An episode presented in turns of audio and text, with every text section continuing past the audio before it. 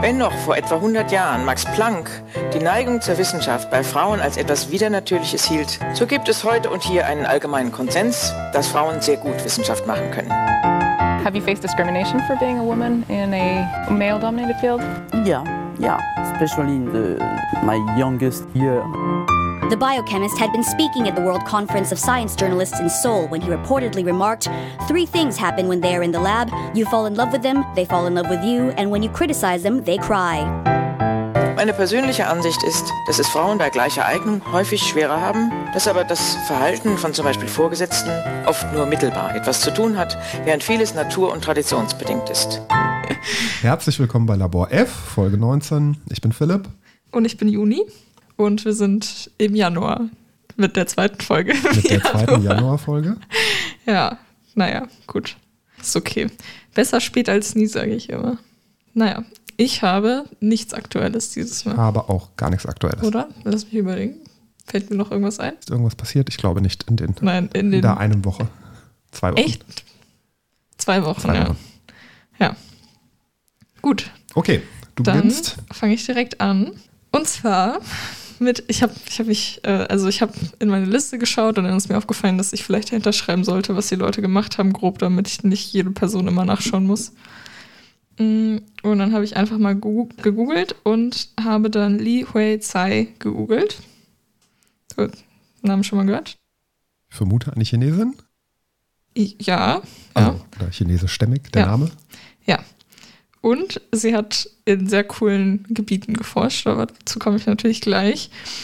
Ähm, es gibt kein Geburtsdatum oder Jahr. Ich vermute mal, dass es so in den 60ern ist. Äh, warum sage ich gleich? Aber es stand auf jeden Fall nichts nirgendwo, auch auf ihrer eigenen Website nicht. Wobei das die Website so vom Labor und alles war. Da würde man wohl eher nicht, na, vielleicht beim Werdegang, aber ist ja auch egal. Auf jeden Fall wurde sie in Taiwan geboren. Und 1984 hat sie ein Stipendium für einen Master in Veterinärmedizin an der University of Wisconsin Madison bekommen. Deswegen vermute ich so 60er vielleicht oder späte 50er. Ja, kann schon sein. Ne? Ja. Ähm, sie ist aber nicht in der Veterin Veterinärmedizin geblieben, sondern hatte sich dann ein paar Vorträge von Howard Temmen angehört äh, zu Krebsforschung. Der hatte mal, ich weiß nicht welches Jahr, einen Nobelpreis äh, zu seiner Forschung zu HIV bekommen und hat danach auch an Krebs geforscht und dann einfach nur für den Kontext. Hatte der, wir hatten ja schon mal, Hm? ähm, wir hatten es ja schon mal von HIV. Kam der da schon mal? Wahrscheinlich, ich glaube nicht, ne? Also der Name kam mir nicht bekannt vor. Deswegen weiß ich nicht. Also, Okay. naja. Also hat sie sich dann eher damit beschäftigt. 1990 hat sie ihren PhD an der University of Texas, Texas Southwestern Medical Center gemacht. Im, im Southwestern Medical Center, würde ich sagen. Ich habe auch nicht gefunden, wozu sie ihre Doktorarbeit gemacht hat. Ich meine, da hätte ich auch noch ein bisschen genauer wahrscheinlich suchen können. So, ich habe dann wieder auf ihrer Laborseite geschaut, aber da stand nichts. Und ich so, gut, dann halt nicht. Also, war jetzt nicht, sie hat noch sehr viel Forschung sonst gemacht, deswegen ich vermute mal irgendwo in dem Bereich dann wahrscheinlich auch.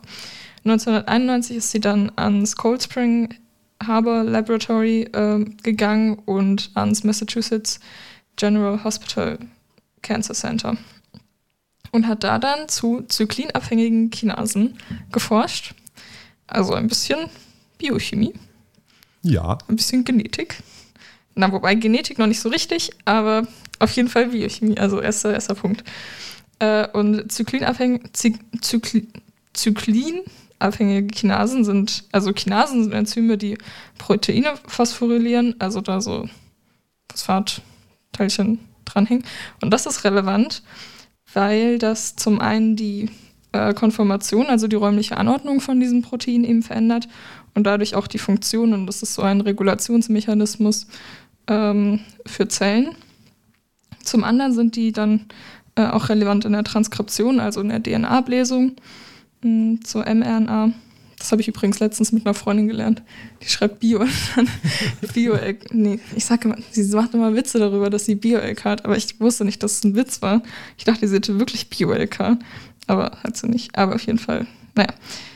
Äh, und äh, eben im Zellzyklus spielen die noch eine Rolle. Und dadurch, dass sie zyklinabhängige Kinasen heißen, könnte man schon drauf kommen, dass sie von Zyklin abhängig sind. Das sind andere Proteine, die eben im Zellzyklus unterschiedlich vorkommen und den auch unterschiedlich dann quasi bedingen. Also der Zellzyklus ist ja so aufgebaut, dass man, ich habe eine tolle Abbildung, die beschreibe ich jetzt. Äh, Es gibt die G1-Phase. In der G1-Phase wächst die Zelle. G1, also G steht für Gap, einfach so zwischen verschiedenen Sachen. Dann gibt es die S-Phase, das ist quasi, S steht für Synthese, da wird die DNA äh, dupliziert, damit sie sich dann später eben teilen kann. Ach, es geht um die Vermehrung. Ja, genau, aber Okay. einfach so generell, das ist ja der Zellzyklus. Dann die G2-Phase, da wächst sie nochmal und macht schon mal so Vorarbeiten dafür, dass sie sich dann eben teilen kann und dann die Mitose. Und dann geht es alles wieder von vorne los oder eben auch nicht. Ähm, und ich habe mir ein paar Beispiele aufgeschrieben, welche Zykline wann quasi relevant sind. Zum Beispiel Zyklin E ähm, ist vor allem vorhanden äh, vom Übergang zur G1 zur S-Phase. Also läutet dann eben die Synthese so ein bisschen ein. Zyklin A dann von der S-Phase zur G2-Phase und Zyklin B dann zur Mitose, ähm, also Zellteilung. Und ja, da ist es halt relevant. Und wenn man das dann in Verbindung setzt mit Krebs, dann mh, könnte man auch schon darauf kommen, dass, oder also sie ist dann, hat dann daran geforscht, was quasi ähm, da zyklinabhängige Kinasen und eben Zykline machen oder welche Rolle die da spielen, weil Krebs ja eben ein unkontrolliertes Wachstum ist. Und es gibt, ich weiß gar nicht, ob sie da jetzt auch dann drauf gekommen ist. Auf jeden Fall, also vielleicht weiß nicht, ob sie jetzt erst drauf gekommen ist, aber auf jeden Fall hat sie Substanzen untersucht, die eben diese CDKs, also zyklinabhängig, beziehungsweise cyclin dependent, deswegen äh, Substanzen quasi äh, als Kre Krebstherapeutika, äh, wie habe ich den Satz angefangen? Einsetzen fehlt, glaube ich, noch als Verb. ja, genau. Und das wird zum Beispiel auch bei Brustkrebs, wird das teilweise auch schon gemacht, habe ich gesehen. Ähm, sie hat dann aber noch eine andere zyklinabhängige Kinase gefunden, die relativ interessant war, und zwar CDK5, ähm, die inaktiv in allen Zellen ist und tatsächlich auch in allen Krebszellen, außer im Gehirn, also da in no normalen Zellen. Ähm, aber die Also die kommt nur quasi nur in, nur in Nervenzellen. Ja, genau. Äh, und die wird aktiviert durch ein Protein namens P35. Mm, Und CDK5, ich nenne das jetzt einfach so, äh, ist wichtig für die neuronalen Entwicklungen und die volle Funktion von Nervenzellen. Äh, zu viel CDK5, also zu viel davon, was dann eben darum enzymiert und Proteine phosphoryliert und alles Mögliche, ist aber auch schädlich. Hätte man sich denken können. Vieles ist äh, in zu viel schädlich auch. Ähm, und diese Hyperaktivität wird teilweise oder kann durch ein Protein ausgelöst werden, was P25 heißt, was einfach nur ein verändertes P35 ist. Ähm, und dadurch kann man, kann man später dann auch tatsächlich, hat sie für ihre Forschung benutzt, äh, ich gehe jetzt mal drauf ein, was es macht, wenn man, wenn, wenn, wenn zu viel CDK5 in deinem Gehirn arbeitet. Gute Idee. Äh, und zwar entsteht dadurch eine Amyloidose. Also, schon mal gehört? Nein. Gut. Äh, weiß ich nicht, wie bekannt das jetzt ist, aber du hast gerade so gesehen. Das sind Proteinanlagerungen, ähm, die unlöslich sind und unabbaubar. Man könnte sich denken, nicht so gut, vor allem im Gehirn. Aber auch Ah. generell nicht so richtig. Ist das das, was Ähm. Auslöser für, für Alzheimer vermutet wird? Ja, Ah, okay. Es ist auch, also es ist bei Alzheimer-PatientInnen ist es immer da. Deswegen Mhm. ist, glaube ich, nicht mehr nur eine Vermutung. Okay. Ähm, genau. Und dazu, also sie hat dann natürlich an Mäusen geforscht. Dazu kommen dann, also das bedingt dann, also nachdenken. Ich glaube, dass das, un, also naja, unabhängig ist es ja nicht so, also auf jeden Fall nicht gut. Und dazu kommen dann auch noch Lernschwächen und Gedächtnisverlust, halt auch typische Symptome von Alzheimer. Ähm, genau, aber ich weiß nicht, wie abhängig das voneinander ist. Also die Amyloidose, wie sehr die auch mit in die Lernschwäche mit reinspielt. Achso, ob das Ursache oder Symptom ist, Ja. nach dem Motto. Also Ja, bei ja. Alzheimer findet man das, aber ob das ursächlich dann auch für die. Genau, das, das weiß ich gerade nicht sowas ist. genau. Naja, auf jeden Fall, nochmal zurück zu diesem B- P25. Um an Mäusen zu Alzheimer zu forschen, braucht man natürlich Mäuse, die Alzheimer haben.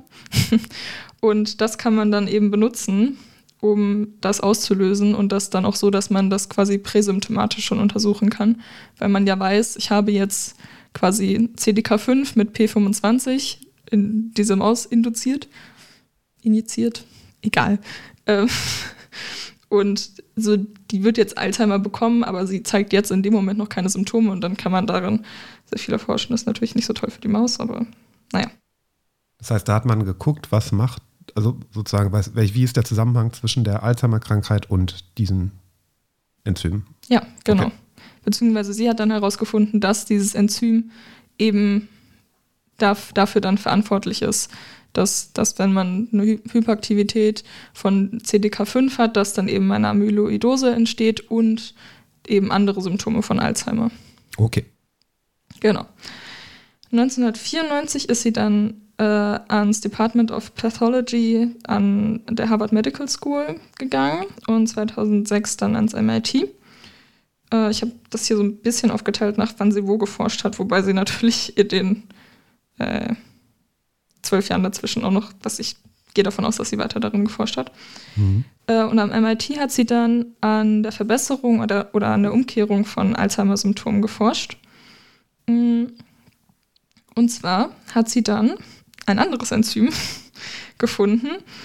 Ähm, das nennt sich Hysto Hystondeaktylase, äh, abgekürzt HDAC oder Hystondeaktylasen gener generell. Und die sind, also warum sie an denen jetzt geforscht hat, ist, dass das Enzyme sind, die ähm, zur Chromatinremodulierung quasi erforderlich sind. Und jetzt erkläre ich, was Chromatin ist und was eine Chromatinremodulierung ist und warum das vielleicht nicht so gut ist. Also sie hat dann auch an Wegen geforscht, wie man diese äh, Hystondeaktylasen äh, quasi wieder ausschalten kann oder die Aktivität verringern kann. Ähm, Nochmal Chromatin, kannst du vielleicht noch aus Bio? So. Äh, ich habe es mal gehört. Ich wüsste jetzt nicht mehr, welche Funktion das übernimmt. Mhm. Und zwar ist Chromatin das, äh, also ist quasi, wenn die DNA sich um Histone wickelt, die wickelt sich ja so auf, das nennt man dann zusammen Chromatin und Histone sind so Proteine, man sieht das immer in so Abbildungen wie so kleine Kügelchen, Ja, ja, genau. die, die DNA so Schlingen macht und dann Chromatin ist quasi das aufgewickelt und aus Chromosomen sind dann aus Chromatin, also es Ja, ja. ist keine extra Substanz, sondern einfach nur dann Überbegriff für DNA plus Histon. Ich glaube, wir hatten es, ich glaube, es hat das auch schon mal gesagt bei der Folge von Carico, Katalin, die die mRNA-Impfung entwickelt auch hat. Chromatin? Weiß ich nicht. Ich weiß es nicht mehr. Aber egal. Ich weiß es nicht, Folge. Wobei, heute, heute, heute ich, fühle ich mich sehr gut vorbereitet.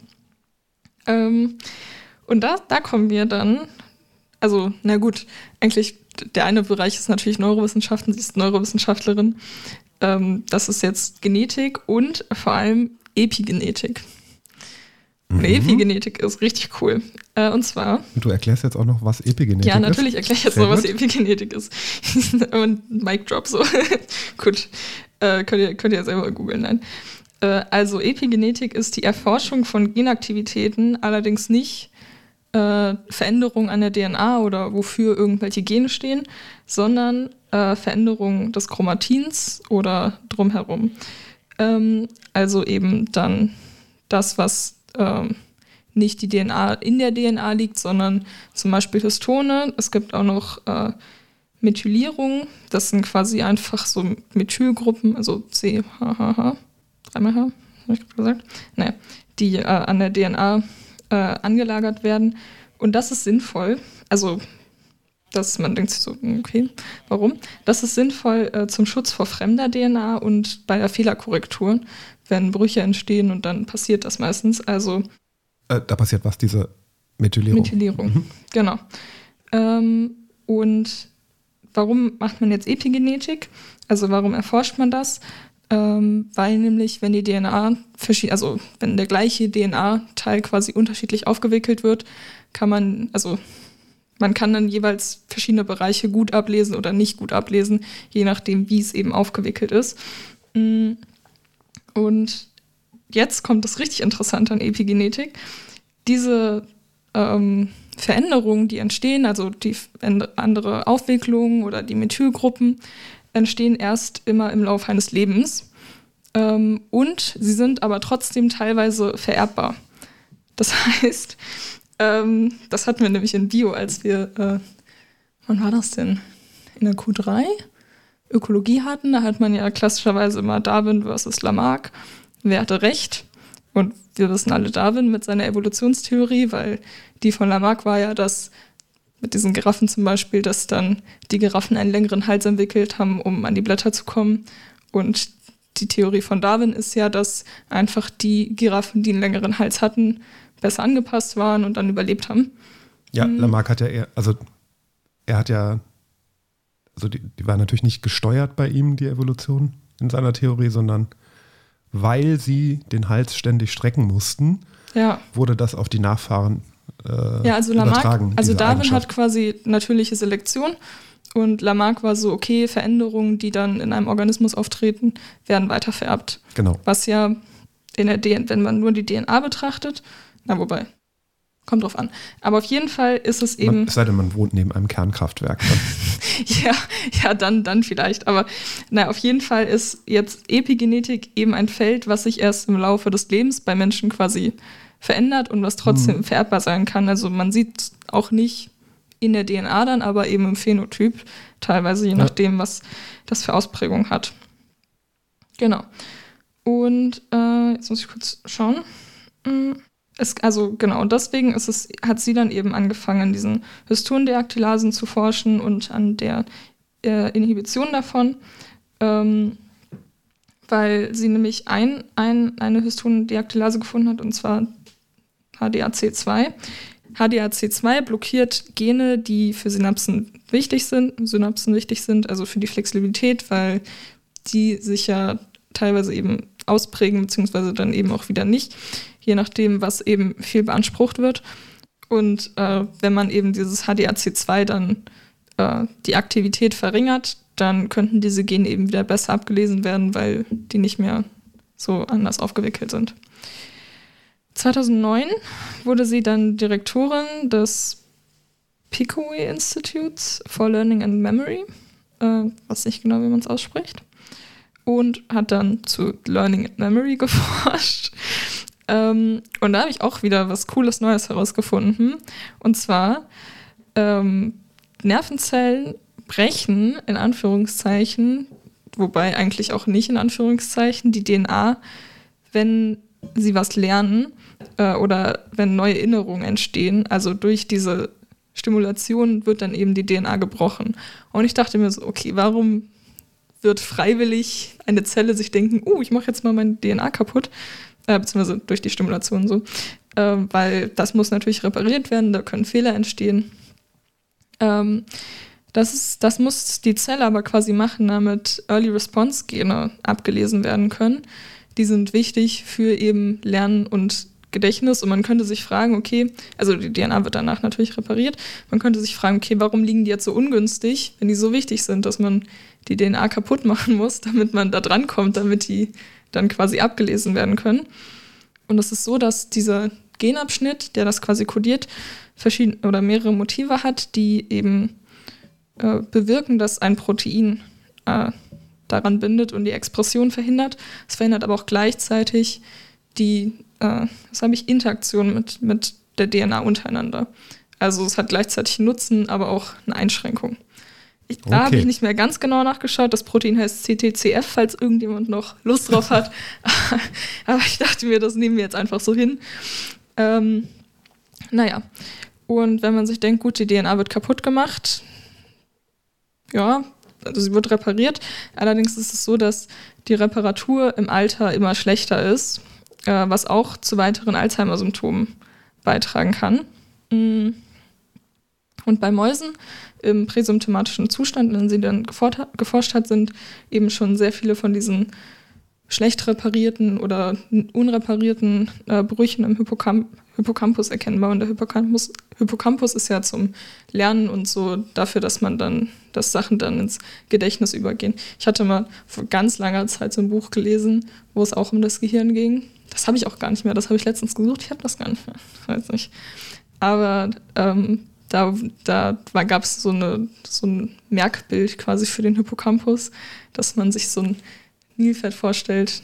Ist das ein Hippopotamus? Ja. Ah, ja. Äh, was, was so zur Universität geht und dann da so lernt und so. Ähm, Mhm. Wobei es natürlich auch so für Erinnerungen und so, deswegen ist das nicht so ganz, aber ich finde es ganz lustig. Ähm, so, also dazu hat sie dann noch geforscht, zu eben, ja. Und ähm, dann hat sie später noch herausgefunden oder auch erforscht, dass Alzheimer, was quasi genetisch, also die genetische Komponente von Alzheimer, die in der DNA liegt, ähm, da gibt es ja auch so Vererbungen oder nicht, also oder Anlagen, die, ähm, dass die eher das Immunsystem betreffen als die Kognition. Obwohl man das nicht denken würde, weil Alzheimer ja eine neurologische Erkrankung ist. Mhm. Ich habe überlegt, ob neuronal auch geht. Weiß nicht, ist auch egal. Wir wissen, was ich meine. Ähm, aber das betrifft eher das Immunsystem. Und den Teil habe ich nicht, nicht mehr so super richtig verstanden. Ich hatte dann vom MIT gab es so, ein, so eine Seite quasi, wo, also so Pressemitteilung, wo quasi ihre Forschung dann zusammengefasst wurde. Äh, Und es war irgendwie so, dass, also das weiß ich nicht, ob ich das richtig verstanden habe, dass quasi teilweise diese Gene, die dann eben für das Immunsystem und für ähm, das, äh, das, das, das zentrale Nervensystem ähm, kodieren, dass sie teilweise nah beieinander liegen und dadurch, dass das eine dann, ähm, wobei das ergibt, glaube ich, ich glaube, ich habe es einfach falsch verstanden. Also ja, auf jeden Fall ist es so, dass genetisch eher das Immunsystem schwächt als die Kognition. Okay. 2000 Wir, wir akzeptieren das mal. Ja, ich habe, hallo, ich habe erklärt, was CTF ist, CTCF, also ich habe sehr viel zu Protein gelernt. Ähm, naja, 2016 hat sie dann eine mögliche Begleittherapie quasi äh, entwickelt. Und zwar, also an Mäusen. Wobei ich glaube, sie hat einen TED-Talk, den habe ich mir angeschaut. Ähm, ich glaube, dass es auch bei Menschen angeschlagen hat, aber auf jeden Fall äh, hat sie eine visuelle und auditive Stimulation mit einer Frequenz von 40 Hertz quasi vorgenommen. Also hat die Mäuse vor so einen LED-Bildschirm gesetzt und dann ähm, eben noch einen Lautsprecher daneben gepackt und 40 Hertz äh, drauf gepackt und das reduziert die Amyloidose, beziehungsweise die Beta-Amyloidose, die eben bei Alzheimer da vorliegt. Ist das so? Ja, Wie kam sie auf dieses soll ich Experiment dir sagen, Design? warum? äh, und zwar ähm, sind, liegen Gammawellen in diesem Bereich. Mhm. Und Gammawellen treten im Gehirn auf, wenn man sich sehr konzentriert oder wenn man was Neues lernt. Ähm, also das ist quasi so, dass die Synapsen, die dann beteiligt sind, eben, also Feuern. ja, in, in, in dieser Fre Frequenz quasi. Mhm. Übrigens nicht Gehirnwellen googeln, da kommt so viel Da kommt ziemlich viel Quatsch. Esoterik. Quatsch. Wobei ähm, ähm, dann da auch stand, dass es irgendwie bei der Meditation und ich weiß jetzt nicht so wie. Ah, das heißt, weil die nee, Synapsen. da nicht bei der Meditation. Nee, war aber grad, ja. weil die Synapsen im Gehirn mit, 40, mit etwa 40 Hertz Mhm. äh, Signale absenden, Beim Lernen, ja. beim Lernen kann man durch Stimulation mit 40 Hertz. 40 Hertz, also blinkende, einfach eine sehr schnell Mhm. blinkende Fläche oder Licht oder irgendwas, kann, bringt man die dann irgendwie in Resonanz oder was passiert? Also ich kann mir gerade nicht ich erklären. weiß nicht genau, was da passiert, aber es funktioniert. Ähm, Mhm. Was, irgendwas wollte ich gerade noch sagen. Ach so, genau. Und was halt der Vorteil daran ist, dass es nicht invasiv ist. Ähm, und es ist auch nicht so, dass komplett dadurch Alzheimer wahrscheinlich geheilt wird. Mhm. Aber es ist auf jeden Fall eine Verbesserung der Symptome, beziehungsweise eben dieser Proteinanlagerung, also dieser Amyloidose, Mhm. äh, die eben dadurch dann, ich weiß nicht, warum das so ist, aber es gibt ja auch, ich weiß nicht, wie das Scan heißt, aber es gibt so einen Scan, wo man eben dann diese Gehirnwellen betrachten kann und das Das dann quasi rauscht dann wirklich einfach irgendwie so durch. Und dann gab's, also ich kann mal den TED Talk verlinken von ihr. Ja. Äh, war ganz interessant. Oder vielleicht ein anderer und der war ein bisschen länger. Naja. Ähm, genau. Übrigens, ähm, wenn man ähm, duscht zum Beispiel und ähm, da dann so nachdenkt und da dann einem noch so eine gute Antwort zu einem Streit von vor drei Jahren einfällt, dann ist es Wer wahrscheinlich. kennt das nicht? Hä? das ist nicht? Ja, das ist ja so ein Meme geworden schon. Wollte gerade sagen. Oder generell, wenn man einfach irgendwann mal einen Geistesblitz hat oder auch total oft, wenn man, was mir total oft passiert ist, dass mir irgendein Wort nicht einfällt und dann so drei Stunden später blitzt so in meinem Gehirn auf. Ja, oder Name von irgendeinem Ja, Schauspielerin ja, genau. oder Lied oder was weiß ich. Dann ist es so, dass meistens das oder das, dass das am besten funktioniert, wenn man quasi gerade im Alpha-Wellen-Modus im Gehirn ist. Die sind nämlich meistens da, wenn man irgendwie abschweift oder unkonzentriert ist oder sowas. Und dann fallen einem meistens dann Sachen wieder ein, worüber man vorher nachgedacht hat. Das ist ja mal so, okay, versuch nicht dran zu denken und dann fällt sie wieder ein und das ist daher. Okay. Das heißt, wenn man sich an was erinnern möchte, sollte man am besten nicht drüber nachdenken. Ja. Okay. Und einfach ein bisschen durch die Gegend schweifen und so ein bisschen Okay. die Gedanken fliegen lassen. Und dann, vielleicht, funktioniert das. Naja. Aber das, 2000 das war jetzt nichts, was sie speziell nein, nein, das, hatte, hatte. das Nee, wusste ich noch von früher und das war Okay. jetzt der Moment, wo ich dieses Wissen anbringen konnte. Okay, sehr gut. Ähm, dazu, dazu hat sie nicht geforscht, nein. Äh, 2019 war sie oder wurde sie Co-Direktorin des Alana Down Syndrome Center am MIT. Ähm, ich weiß nicht genau, warum zum Down-Syndrom. Aber, also sie hat dazu ja nicht aktiv geforscht, aber es ist natürlich, also das. Äh, Ja, ist ja auch Genetik im weitesten Sinne. ja, Also das und, nicht nur im und weitesten Neu Sinne. Neurologie auch. Und deswegen, naja, außerdem hat sie noch, dazu habe ich jetzt nicht mehr so viel, da habe ich nur jetzt den Satz, hat sie noch, weil, weil das alte Bekannte sind, ähm, an induzierten pluripotenten Stammzellen geforscht und Aha. die benutzt für In-vitro-Modelle, um neurologisch, neurologische Krankheiten quasi darzustellen und da dann in vitro dran forschen zu können. Das muss aber jetzt ein bisschen genauer erklären, was. Induzierte pluripotente Stammzellen? Ja. Oder willst du das erklären? Kannst Nee. du es noch? Also, Also ich weiß nicht, was Induzierte heißt in dem Mhm. Kontext. Pluripotent heißt ja, dass die Stammzelle eigentlich noch alles werden kann, was sie will.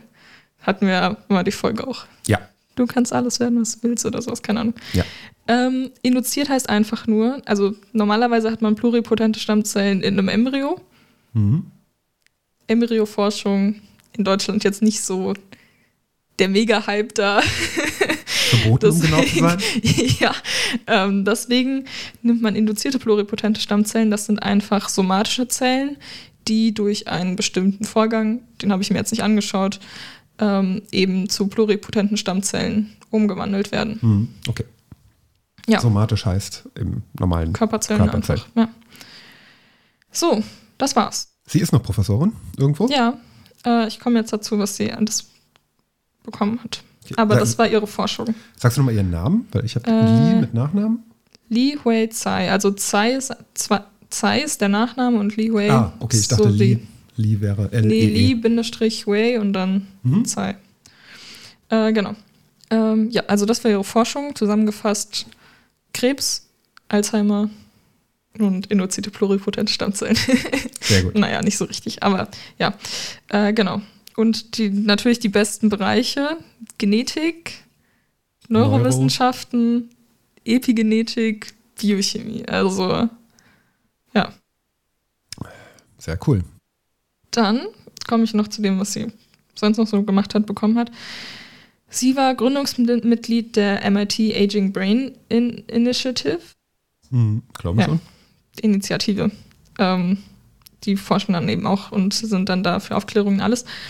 1997, das stand jetzt so auf Wikipedia und ich wusste nicht, was das genau bedeutet, aber ich dachte mir, ich übernehme es einfach, wurde sie Investigator der Howard Hughes Medical, des Howard Hughes Medical Institute äh, und das ist so ein Non-Profit Medical Research Organisation. Ich weiß nicht, warum da Investigator stand und nicht einfach Mitglied, aber naja. Oder Fellow oder irgendwas. 2008 wurde sie Mitglied in der Academia Sinica. Weiß nicht, wie man es ausspricht. Das ist in Taiwan. Ähm, Hatten wir, Glaube ich auch. Echt? Oder ich habe es letztens irgendwie in Das kam mir anderen gar nicht bekannt vor. Ich hatte nur, Ich ich habe mir dann nämlich den. Wikipedia-Artikel dazu noch durchgeschaut, um einfach zu schauen, was sie machen.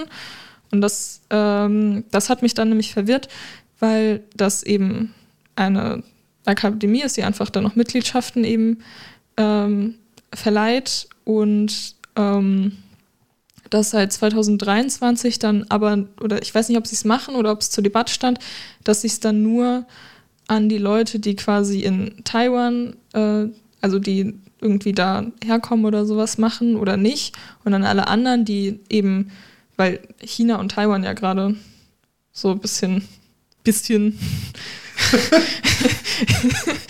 ein bisschen miteinander Probleme haben, das hat er ausgedrückt. Es wurde da nämlich dann eben überlegt, vielleicht hast du es dann daher gehört, weil das jetzt 2023 anders gemacht werden sollte oder zur Überlegung stand. Ähm, und da war ich nämlich kurz verwirrt, weil ich hatte mir den Artikel durchgeschaut und ich bin in der Situation jetzt nicht mehr so riesig bewandert. Und dann stand halt irgendwie äh, irgendwas Republik China und dann habe ich da dann drauf geklickt und das soll dann für Taiwan stehen irgendwie, Republik weil die China sich ja. ist, ist Taiwan. ja, genau, das, das wusste ich nicht. So, und deswegen war ich ja verwirrt. Das andere ist ja Volksrepublik Okay, China. ja gut, das, der Teil hat mir gefehlt.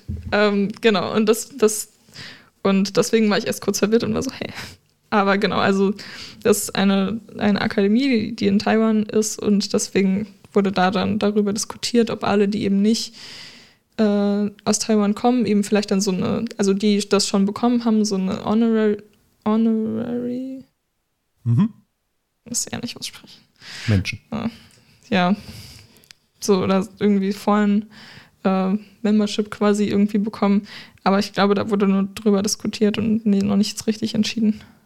Ja, ich glaube, also ich glaube, ich hatte irgendwann mal bei dem Beitrag zu Xixing Wu, da tauchte das, da tauchte das, glaube ich, irgendwie auch mal Okay. auf, weil sie irgendwie entweder irgendeiner ihrer Kolleginnen, Kollegen von da kam oder irgendwie Verwandtschaft, ich weiß es nicht mehr genau. Hm.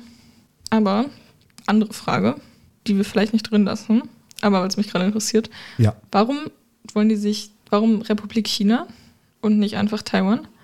Weil Taiwan von China so benannt wurde oder Nein, äh, ich weiß nicht, ähm, was die offizielle Bezeichnung ist. Das dürfte Taiwan sein. Es könnte aber auch Republik China sein.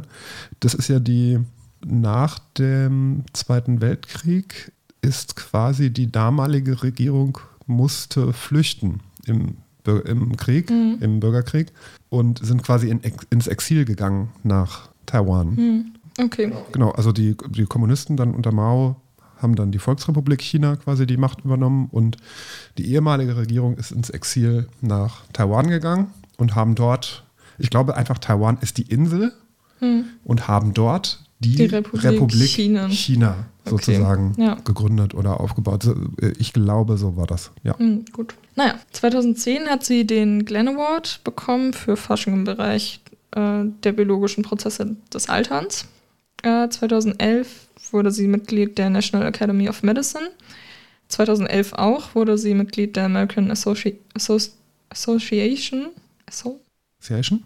Association, ja, for the Advancement of Science. 2016 hat sie den Mika Salpeter Lifetime Achievement Award bekommen von der Society of Neu- Neuroscience. Und 2019 wurde sie dann noch Mitglied der National Academy of Inventors. Und auch 2019 hat sie den Hans Wigzell Research Foundation Science Preis bekommen. Oder Preis dann. Ähm, da habe ich noch nachgeschaut, der wird jeweils mit 100.000 Dollar dotiert. Uh, Das war Li Huizai. sehr schön. Hm. Das heißt, aber aktuell ist sie noch tätig. Sie ist noch letzte tätig, Station war ja. Harvard oder sowas, ne? Oder Äh, MIT. MIT? Genau. Ja, gut, ja direkt nebeneinander. Und äh, was, also sie hat ja so eine relativ gut gepflegte Seite zu ihrem Labor und was man da so macht und wer da die MitarbeiterInnen sind Mhm. und sowas. Und äh, sie setzt sich auch sehr für Gender und Diversity, Equality und sowas ein in ihrem Labor und auch sonst in der Forschung. Sehr schön. Ja. Okay, dann komme ich zu meiner Wissenschaftlerin ist, glaube ich, ein bisschen zu viel gesagt, obwohl sie, also Wissenschaftlerin in jedem Fall, zumindest wenn man sich anguckt, was sie so getan hat im Laufe ihres Lebens. Ob es Naturwissenschaft ist, muss man jetzt irgendwie, naja, kann man so halb begründen, warum sie jetzt hier drin ist. Sie hat äh, Naturwissenschaften studiert, sie hat auch Physik studiert, hat allerdings auch Musik studiert und hat sich dann schwerpunktmäßig eher in der Musik, also sie ist heute bekannt als Komponistin eher, hat sich ja, aber, Mathe und Musik gehen ja Hand in Hand und Mathe ist Eben. quasi fast Physik und dann. Eben, genau. Sie hat sich auch sehr, sehr naturwissenschaftlich mit Musik beschäftigt. Wir werden sehen, sie hat eigene quasi Instrumente entwickelt. Sie hat, Hat sie Pflanzenmusik gemacht? Nein, sie hat nicht die Pflanzenmusik gemacht. Eher, es geht eher in die Physikrichtung. Ähm, Planetenmusik. Es gibt doch sogar Planeten.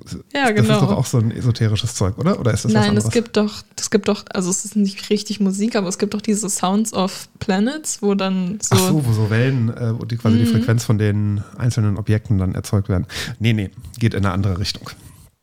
Ähm, 14. November 1939 wird sie geboren auf Rhode Island, also USA. Ähm, und jetzt musst du mal sagen, sie wurde unter einem anderen Namen geboren, denn sie ist eine Transfrau. Sagt man dann jetzt den Namen? Den ist er relevant? Ja, weil einige Veröffentlichungen unter dem Namen erschienen sind. Ja. Also, bei der Geburt bekommt Ich sie spreche den, nicht für alle Trans-Leute. ja, bei der Geburt bekommt sie den Namen Walter Carlos. Heute heißt sie, oder sie äh, ab 1900, ab den 70er Jahren verwendet sie nur noch Wendy Carlos. Also, ihre Eltern sind äh, Arbeitermilieu, aber sehr musikalisches Umfeld. Die zwei Leidenschaften, die sie hat, Naturwissenschaften und Musik, haben damals schon ihr Leben bestimmt. Sie lernt ab sechs Jahren Klavier und auch mit 14, das ist so das erste Mal, wo sie naturwissenschaftlich ein bisschen auftritt, hat sie ein Stipendium äh, bekommen für einen selbstgebauten Computer. Da war sie gerade mal 14, da hat sie einen eigenen Computer gebaut. Erklärst du noch, was sie für einen Computer gebaut hat? Nee, das stand da nicht. Also was für ein Computer das war, kann man nicht so genau so. Also habe ich nichts dazu gefunden. Wenn das 1953 war, dann wird das vermutlich nicht viel mehr als ein Taschenrechner gewesen sein, nehme ich mal an. Ähm, oder irgendwelche halt, irgend, ich weiß gar nicht, ob Computer da der richtige Begriff für wäre. Vielleicht waren es auch nur. Also eine elektrische Schaltung, die auf jeden Fall irgendwie in die Richtung Computer ging. So, zwischen 1958 und 62 studierte sie Physik und Musik, Brown University, Rhode Island, und studierte danach Komposition ähm, an der Columbia University. Und zwar am sogenannten Zentrum für elektronische Musik. Und in die Richtung ging es dann auch in ihrem weiteren äh, Leben. Sie ist, sie war äh, Schülerin bei damals einem ähm, Professor an der Universität, war selbst Musiker, hat auch dort Instrumente entwickelt. Wladimir Usaschewski heißt er, glaube ich. Hört sich an, als wenn der russische Vorfahren wahrscheinlich gehabt hat. Und ähm, dort hatte sie beispielsweise auch, war sie an einem Abend Assistentin. Da hat nämlich äh, Leonard Bernstein hat einen äh, Abend zu elektronischer Musik veranstaltet. Dort hat sie ihm assistiert. Sollte der Sie Name mir was sagen? Achso, ist ein sehr bekannter Musical-Komponent. Äh, West Side Story hat der, Ah, okay. das alte, den alten äh, Film. Den habe ich so auf dem Musikunterricht geguckt. Ja. Also ist ja nicht schlecht, aber kann ich Genau. auch nicht. Danach arbeitete sie erstmal, wollte erstmal, musste erstmal Geld verdienen, musste, wollte, in den Gotham Studios, Gotham Recording Studios in New York. Dort arbeitete sie bis, Wurde doch Batman komponiert. ja, weiß ich nicht, vielleicht hat sie die, ne, könnte schon sein, äh, bis 1968 hat sie dort gearbeitet und war zu der gleichen Zeit Assistentin bei einem gewissen Robert Moog. Hast du schon mal von dem gehört? Okay, ja, den kennt man nämlich also in Musiker, Musikerinnenkreisen, gerade was elektronische Musik angeht, ist das ein sehr bekannter Name. Der hat nämlich äh, zu der Zeit ein Gerät gebaut zur elektronischen Erzeugung von Tönen. Also das, was wir heute so als Synthesizer kennen oder klassisch Keyboard dann in der Form eines Keyboards. Ähm, das ist einer der Pioniere dort. Ah, okay. Und der hat den, muss man sagen, heute quasi legendären Moog-Synthesizer hat der gebaut. Und er war aber selbst überhaupt kein Musiker, sondern er war Techniker. Das heißt, er konnte das elektronisch umsetzen, also irgendwie wahrscheinlich studierter Physiker oder sowas. Und er brauchte jemanden, der quasi sagen konnte, was für Bedürfnisse haben denn überhaupt MusikerInnen. Aber gleichzeitig musste diese Person trotzdem ein Wissen haben, wie, also was überhaupt Was möglich, technisch was möglich technisch ist, ja. möglich ist. Und da kam jetzt Wendy Carlos ins Spiel. Sie wurde dann seine Assistentin und die beiden bauten zusammen ähm, den sogenannten Moog-Synthesizer. Ähm, er war natürlich eher für das Technische verantwortlich, sie eher für die, äh, was, was brauchen MusikerInnen dafür. Aber beispielsweise ist, war das ihr Vorschlag und ihre Haupt, äh, ihr Hauptbeitrag dazu, dass man ein Keyboard mit einem, also die, diese Synthesizer auch damals bediente man in der Regel mit einem Keyboard. Also mit einer äh, Klaviatur. Und sie war die, die für den dynamischen Tastenanschlag quasi verantwortlich ist. Das heißt, damals er hatte quasi nur die Idee, es gibt eine Taste und die drückt man, das ist eins und man lässt sie los, das ist null. Hm. Und sie hatte halt die Idee, dass das halt, dass dann eine Dynamik reinkommt. Das heißt, mhm. es ist ein langsames Abklingen oder dass man, wenn man sie hält, dass es dann nur langsam abklingt und, mhm. und so weiter und so fort. Ähm, das Ganze hatte er schon mehr oder weniger vorher auch gemacht, also in den 50er Jahren ähm, war er schon daran beteiligt, also hat das Ding, naja, hatte die Idee dazu. Allerdings damals wurde das alles noch mit Röhrentechnik gemacht. Also digitale Schaltungen wurden mit Röhren gebaut. Die sind groß, die sind, ähm, die werden sehr warm, die brauchen sehr viel Energie. Das heißt, es ist wahnsinnig unpraktisch, mhm. mit denen zu arbeiten. Eine unpraktische Orgel. Eine, ja, es ist, also das, die, diese Dinger hatten auch die Größe einer äh, Orgel. Mhm. Und äh, mit der Erfindung des Transistors kam das dann so richtig ins Rollen. Das sind elektrische Bauteile, die die gleiche Funktion erfüllen wie damals die Röhren, also Verstärkung oder als Schalter genutzt werden konnten. Und damals konnte er dann 1964 das Moog Modular Synthesizer System bauen. Das war ein, sagen wir mal, Wohnzimmerschrank großer großes Gerät. Wir, werden, wir haben heute ein paar Clips tatsächlich. Wir werden es uh. gleich noch sehen und hören. Krass. Ähm, und ähm, das war quasi das erste, was man so als Synthesizer ähm, heute bezeichnet, oder nicht das allererste, aber was so praktisch verwendbar war. Wie setzt sich jetzt dieser Name zusammen? Moog Modular Synthesizer System. Synthesizer heißt eine Klangerzeugung. Das ist ein, System, also ein Systembausatz, wenn man will, möchte. Das ist nämlich auch modular aufgebaut. Das heißt, man konnte das, man konnte verschiedene Module hinzufügen oder wegnehmen und das auch erweitern und so weiter und so fort. Und im Wesentlichen damals Synthesizer, und ich glaube, heute ist das gar nicht so viel anders, gibt es so drei verschiedene Modularten, die man benötigt für einen optimalen Synthesizer. Oder nicht für einen optimalen, sondern überhaupt für einen Synthesizer. Das sind einmal die sogenannten VCOs, Voltage Controlled Oscillator. Das sind die Bauteile, die erstmal überhaupt einen Klang erzeugen. Also Oszillatoren heißt, die erzeugen ein, ähm, eine Sinuswelle, das heißt einen, einen Ton oder auch andere Wellenformen. Es gibt nicht nur diese klassische Sinus, sondern wir hören auch gleich und sehen, ähm, dann auch so Sägezahnmuster. Also wenn man die typischerweise in einem Oszillator darstellt, äh, auf einem Monitor sieht man dann entweder eine schöne Wellenform oder eine Zickzackform oder eine Sägezahnform oder und so weiter und so fort. Das heißt, das ist die eigentliche Quelle des Tons. Hm, kurz was sagen zu Oszil Oszillatoren. Für Leute, die Animationsfilme machen, bitte macht mal so einen Film, wo so preferably eine Flinterperson, also irgendwie so in die Technik geht und dann irgendwie sowas richtig Cooles macht und dann geht es aber so ein bisschen schief und dann ist so ein Oszillator, der wird wahrscheinlich so irgendwie von, von einfach so von einem Blitz getroffen oder sowas und dann wird er so zum Leben, bei Oszillatoren, zumindest den in der Physiksammlung, die könnten so süße kleine Tierchen sein und dann das Bildschirm, wo man, der Bildschirm, wo man dann die Welle sehen würde, könnte so das Gesicht sein. Bitteschön. Das möchte ich bitte haben als Film oder so. Mhm. Oder als Clip vielleicht. So 15 Minuten reichen mir auch, keine Ahnung. Wir stellen es mal. Ist mir nur gerade dazu eingefallen. Ja, also das war jetzt quasi dein Pitch. Du, mhm. du würdest den anschauen. Okay. Ja, ich würde den auf jeden, ich würde den, äh, ich würde den auch richtig krass vermarkten und dann könnten wir da alle richtig viel Geld draus machen. Und dann können wir es besser machen als so komische Disney-Filme. Ja, das ist ja nicht schwer. Das kriegen wir bestimmt hin. Ja. Technisch vielleicht ein bisschen aufwendig. Na gut, also das waren die VCOs zur Klangerzeugung, die ähm, verschiedenen Module, die in diese Kategorie gehören. Dann gibt es VCFs, Voltage Controlled Filter. Hm. Das sind Module, die, da nimmt man quasi ein Kabel, nimmt den Ausgang des Oszillators, steckt das in den Eingang dann des Filters rein und ähm, der kontrolliert dann der kann diese die Welle quasi, diese Sinuswelle oder die anderen Wellen dann irgendwie modifizieren und kann dort die Höhen rausnehmen. Also im Wesentlichen das, was ein Equalizer heute macht. Also besser rein, besser raus und so weiter. Diese beiden äh, Module sind eben Voltage Control, das heißt, man kann sie über eine Spannung steuern.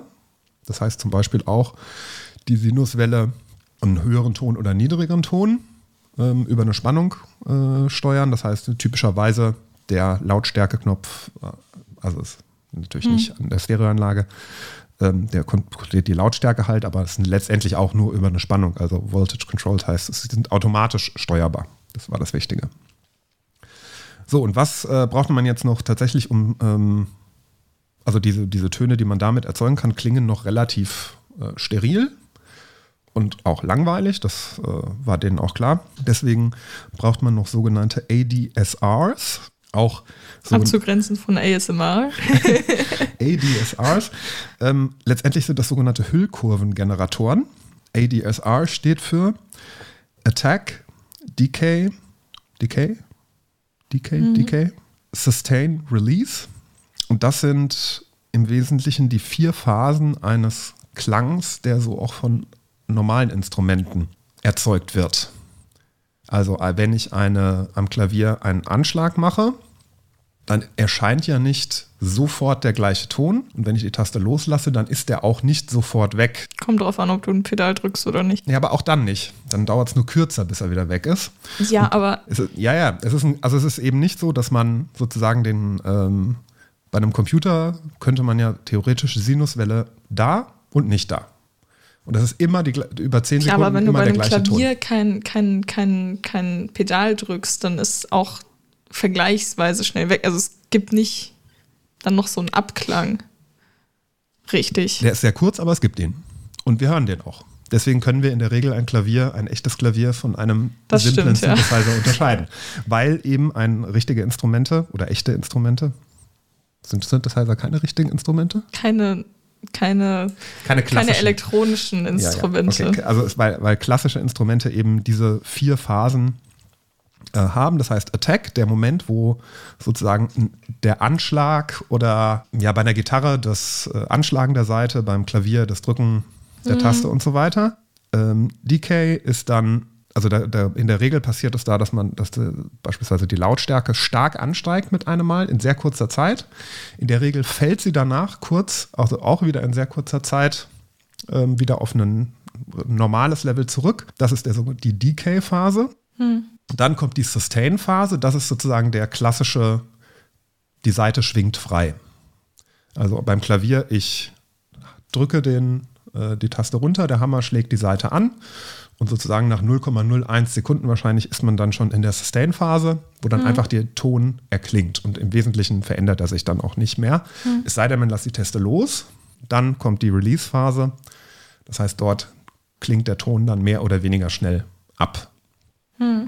Also, und genau das versucht man eben auch jetzt mit elektronischen ähm, Bauteilen hinzubekommen. Das heißt, wir, diese Sinuswelle, die man da hat, diese schöne, die packt man sozusagen in, ein, in eine Hüllkurve. Das heißt, man legt noch eine, eine andere Frequenz darüber, sodass diese Sinuswelle beispielsweise von sehr laut am Anfang langsam leiser wird oder die Frequenz ändert oder mhm. was auch immer halt zeitlich verändert. Ähm, also man kriegt eine Dynamik da rein. Es gibt eine zeitliche Veränderung des Tons. So könnte man das beschreiben. Genau. Und diese ganzen Module in diesem Moog Modular Synthesizer System muss man halt dann über Kabel, Stecker, Regler und so weiter miteinander verbinden. Und dann kann man damit eben Musik machen. Genau. Diese Hüllkurvengeneratoren, übrigens der, dieser Wladimir Usaschewski war der Erste, der die, ähm, der die Idee für sowas hatte, dass man sowas machen muss. Aber im Moog Synthesizer war es eben das erste Mal, dass man das tatsächlich auch dann sinnvoll nutzen könnte. So, und jetzt gucken wir uns mal Wendy Carlos an, wie sie in einem BBC-Beitrag BBC den Moog Synthesizer und die Funktionen von dem Ding vorstellt. Wie lange geht der? Ähm, ich glaube, das Video auf YouTube ist insgesamt fünf Minuten. Ich habe es ein bisschen gekürzt, aber es sind schon einige ein, ein, paar Minuten. Wir müssen dann gleich auch beschreiben, was da. Was man sieht. Was man sieht. Man, sie erklärt Danach sehr viel. Dann. Ja, ich mache mal vielleicht irgendwann sinnvoll eine Pause hm. und dann können wir kurz beschreiben, was man da so erkennt und ob man da noch eine Erklärung dafür braucht oder ob der Ton einfach reicht. Willst du jetzt schon was dazu sagen? Du siehst gerade, wir sehen gerade nur das Standbild. Es gibt einen sehr tollen Elvis-Bart. Ja, sie hat äh, Koteletten, ne? Ja. Ja. Also wir sehen jetzt sie äh, mit Anzug und Schlips vor einem Moog-Synthesizer mit einem schönen Bart, in Anführungszeichen. Let me Aber try and show trotzdem. you how we get some of these sounds. First of all, none of them exist as a particular sound as they would on an electronic organ. There's no magic button marked trumpet or violin or drums. You have to build every sound. And to start to build these sounds, you have to start with something pretty simple. And here are the simple things we start with. There are five of them. The simplest one of all is something that any lab technician must have seen at one time or another. It's called a sine wave. It's very smooth, very flute-like. Oh, das wird jetzt richtig un ungeil. Ich komme gar nicht mit so Tönen klar. Aber Kabelmanagement ist auf jeden Fall nicht da. Also man sieht ein, also wirklich nicht. Ähm, na, es geht. Es ist auch schon Schlimmeres gesehen. Aber es ist, soll ich beschreiben oder Ja, willst du? mach mal. ähm, quasi, ich meine, ich weiß jetzt nicht, wie groß sie ist, aber auf jeden Fall ein bisschen größer. Man könnte sagen, wie so ein Schrank äh, an der Wand. Quasi ist, also sieht auch, man hat, äh, ich fange nochmal an. Also, es gibt ein Gerät ähm, und es hat unten zwei Tastaturen übereinander. Klaviatur. Klaviaturen mit Tasten. Ähm, also quasi wie so eine Mini-Orgel. Und darüber geht es weiter mit einer sehr großen Wand an Knöpfen und verschiedenen Eingängen und Ausgängen, wo Kabel drin sind, die nicht gut gemanagt sind. Aber es gibt wahrscheinlich bestimmt eine Ordnung hinter, der, hinter dem Chaos. Mit Sicherheit. Ja. Ja. Also wie, keine Ahnung, das Ding ist so groß wie ja, ein Schrank. Ja, so eine ein typische Schrank, Schrankwand, die so vor einem steht. Ne? Okay, und eben haben wir gehört, die Sinuswelle, die sie erzeugt hat. Ja. Also das wäre die klare Sinuswelle. und jetzt geht's weiter. Yay. A little bit more complicated wave is called sawtooth, and it's called sawtooth because on an oscilloscope, oscilloscope screen it looks just like a sawtooth. And uh, this one is a little richer, a little readier, and it resembles a lot of sounds found on home electronic organs. Something in between those last two, and a very useful sound indeed, is something called triangular, and it's kind of a pointed sine wave. So you can see it's a little brighter than a sine wave. Um, this one's called pulse wave, and I'm just going to show you how it swings into a thing called square wave. It's uh, up, down, up, down, just like a switch. If you flip a switch, you're making a pulse wave. If it's an even off, on, off, on, then it looks on an oscilloscope very symmetrical, and it's called a square wave. And if I take the time that it's on and make it different from the time that it's off, it changes quality. Listen to it.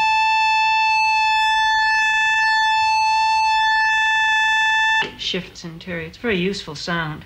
The last of which uh, is probably the least useful, although you'd never want to be without it. It's very colorful, very coloristic. In its pure form, it sounds like surf or a steam sound. It's called white noise. Now I'll patch this up here into one of my output modules. Genau, also jetzt hat sie gerade die Module zur Klangerzeugung vorgestellt. Und jetzt schickt sie das Ganze eben durch, jetzt erklärt sie gleich noch, wie Filter funktionieren und wie diese Hüllkurvengeneratoren. Wusstest du, passiert? dass White Noise sicherlich nicht in der Intensität jetzt, aber an sich so ein Rauschen im Hintergrund bei manchen Leuten die Konzentration verbessert? Habe ich schon gehört, ja. Gut, noch Also, ein Fun Fact. White Noise ist tatsächlich das, was man so als Hintergrundrauschen Ja. tatsächlich kennt. Also kommt irgendwie. Naja, aber manche empfinden das ja als sehr störend, wenn man die ganze Zeit so ein Hintergrundrauschen hat und bei manchen ist es eben so, dass quasi das Gehirn dann so einmal kurz chillt. Ja, ist ja auch tatsächlich, man hat ja meistens so ein Hintergrundrauschen einfach in, also in Musik ja sowieso. Einfach dadurch, dass elektronische Geräte nicht so gebaut werden können, dass sie nicht, gar nicht rauschen. Und bei vielen, die nehmen das, also viele nehmen das ja als sehr unangenehm wahr, wenn kein Rauschen da ist, sondern diese völlige Stille. Also bei diesen, wenn man zum ersten Mal so Und ich meinte ANC-Kopfhörer, jetzt, wenn man nur White Noise quasi hört, ohne dass jetzt so. so einfach so leise hinter Ja. im Hintergrund statt Musik oder statt, Ja. statt Stille. Ja, ja. Okay, also jetzt die Filter. and um, try and show you how with these primitive sounds we start to get some very musical sounding things. First of all, here's a sawtooth wave that's coming out of an oscillator, going into a mixer, coming up into a, what's called a filter. which is going to remove parts of the sound, either the top or the bottom part, much like bass and treble controls do on your, you know, high fidelity system. And uh, by hitting a note on the keyboard now, I'm connected up, so I'll hear that one sound. It's a very low sound. It's very bright. If I manually turn this knob, you'll listen to the sound get considerably duller. Here it gets very dull down here. It's very bright here. Instead of doing this manually, I can do it automatically with what's called an envelope generator. It generates the envelope, the envelope being this type of motion that I'm shaping the tone with. Genau, also jetzt hat sie manuell quasi den Filter Mhm.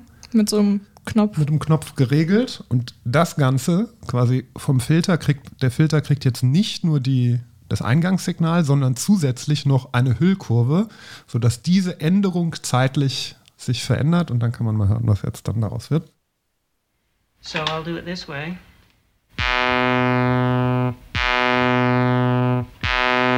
That can be speeded up till we almost start hearing a plucked string.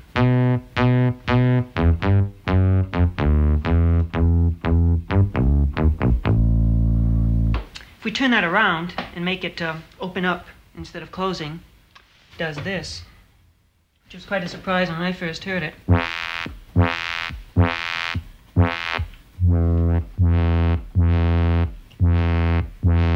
Has almost a trumpet-like quality or trombone quality in this range.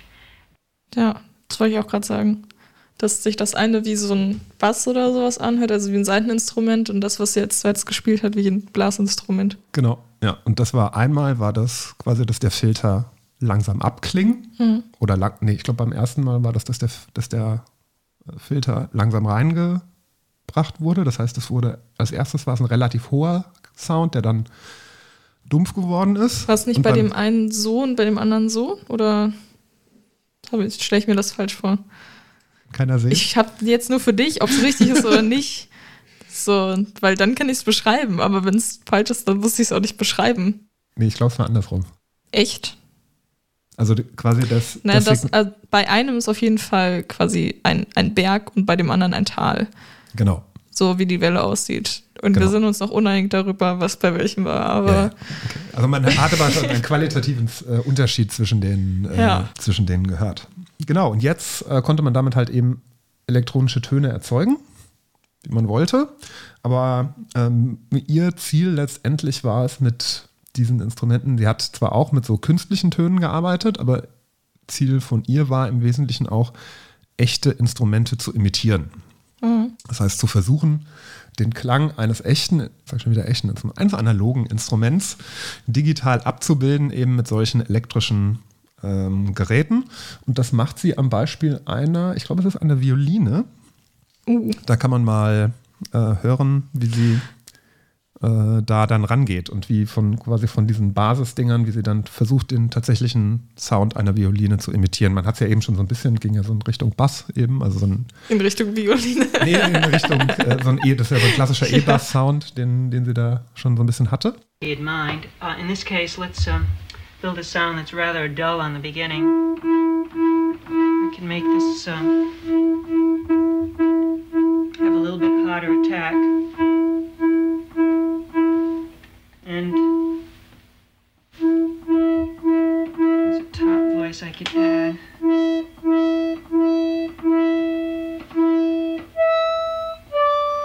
Sort of an octave higher. And then add some vibrato. Tone it down. The vibrato comes in a little after the note sounds. Delay this note a little bit longer. And by patching in another envelope controller, which will now take the oscillator that's supplying the tremolo and speed it up during the duration of the sound, the vibrato will start slow and get quicker. Don't want to overdo it though. We'll get one of those ghastly electronic organ type sounds.